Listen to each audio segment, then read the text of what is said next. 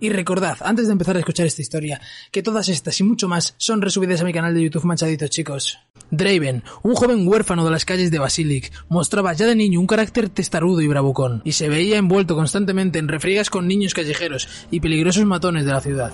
A pesar de que el joven confiaba mucho en sus capacidades, quizás demasiado, lo cierto es que probablemente no hubiera sobrevivido a la infancia sin la ayuda de su hermano mayor, Darius, que se encargaba siempre de zanjar las peleas que el chiquillo comenzaba. Cuando Basilic cayó en manos del Imperio Noxiano, estos dos hermanos llamaron la atención de un capitán llamado Cyrus, después de que Draven tratara sin mucho éxito de acabar con su vida. El espíritu guerrero de los chavales lo dejó impresionado y decidió permitir que se unieran a las filas noxianas. Durante años, los hermanos lucharon como parte del batallón de Cyrus.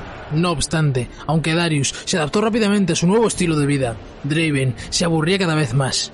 No cabía duda de que era un hábil luchador, pero la monotonía de la vida del soldado, en su opinión, conllevaba demasiado esfuerzo, muy pocas recompensas y aún menos gloria individual. Como era de esperar, Darius acababa ascendiendo hasta ser un comandante de su propio batallón, y Draven se unió a él. Pronto descubrió con amargura que servir a su hermano resultaba aún más duro y menos gratificante que su vida anterior. Hay quienes dicen que Draven decidió marcharse del batallón, otros afirman que lo echaron. Sea como fuere, había desarrollado una serie de habilidades como campeón y duelista que eran de lo más preciadas, y durante la invasión de Jonia, varios comandos lo persuadieron para que se uniera a ellos. Tras este periodo, acabó con un contrato nada desdeñable en los fosos de gladiadores. Durante los siglos, los justicieros de las arenas habían desempeñado un papel fundamental en Noxus, pues sus competiciones servían tanto para castigar a criminales como para solucionar rencillas entre nobles. Draven estaba decidido a hacerse allí con las riquezas, la adoración y el renombre que creía merecer.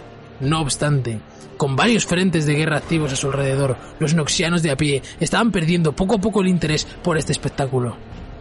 A medida que la adoración del público iba decayendo, también lo hacía el entusiasmo de Draven. Cada vez pasaba más tiempo en las tabernas de mala muerte y salas de juego de la capital.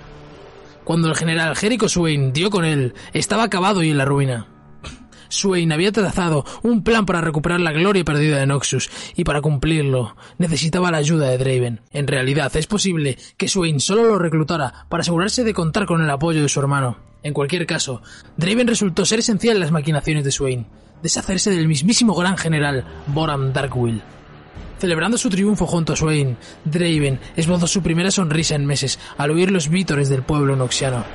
Sin embargo, tenía un deber que cumplir durante las semanas que siguieron al golpe de Estado, una parte importante de la nobleza se negó a reconocer a Swain como el nuevo sucesor, así que se les sentenció a muerte en las arenas. Uno de los condenados consiguió librarse de los grilletes antes de la ejecución. Siguiendo su instinto, como de costumbre, Draven saltó del palco desde el que observaba el espectáculo y le lanzó un par de hachas al hombre, que cayó fulminado. Tras un instante de silencio y estupefacción, la multitud estalló en vítores. Draven recuperó sus hachas y las giró en el aire con vigor, luciéndose ante sus nuevos admiradores y saboreando los aplausos. Así es como se convirtió en el ejecutor glorioso, alguien capaz de convertir una rutina cotidiana en un espectáculo al que acudían grandes multitudes.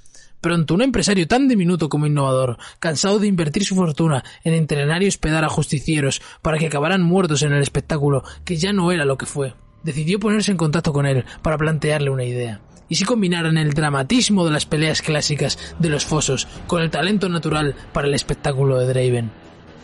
Los justicieros no tardaron en convertirse en personajes a la par que combatientes.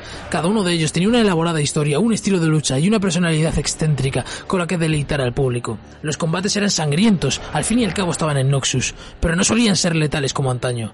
Las rivalidades bravuconas e intrigas de los justicieros más célebres se convirtieron en leyendas por todo el imperio, y Draven era la mayor de todas ellas. Durante un tiempo disfrutó toda la vida enterrado en invitaciones a fiestas y banquetes y mezclándose con la gente más adinerada e influyente del nuevo Noxus de Swain. Incluso se reconcilió con Darius. En ocasiones viajaba a los frentes de guerra para derrotar a algún campeón o general enemigo en combate singular. Sin embargo, Draven vuelve a sentirse inquieto. Tiene todo lo que jamás había imaginado y aún más. Pero ahora sueña con conseguir que el mundo entero coree su nombre.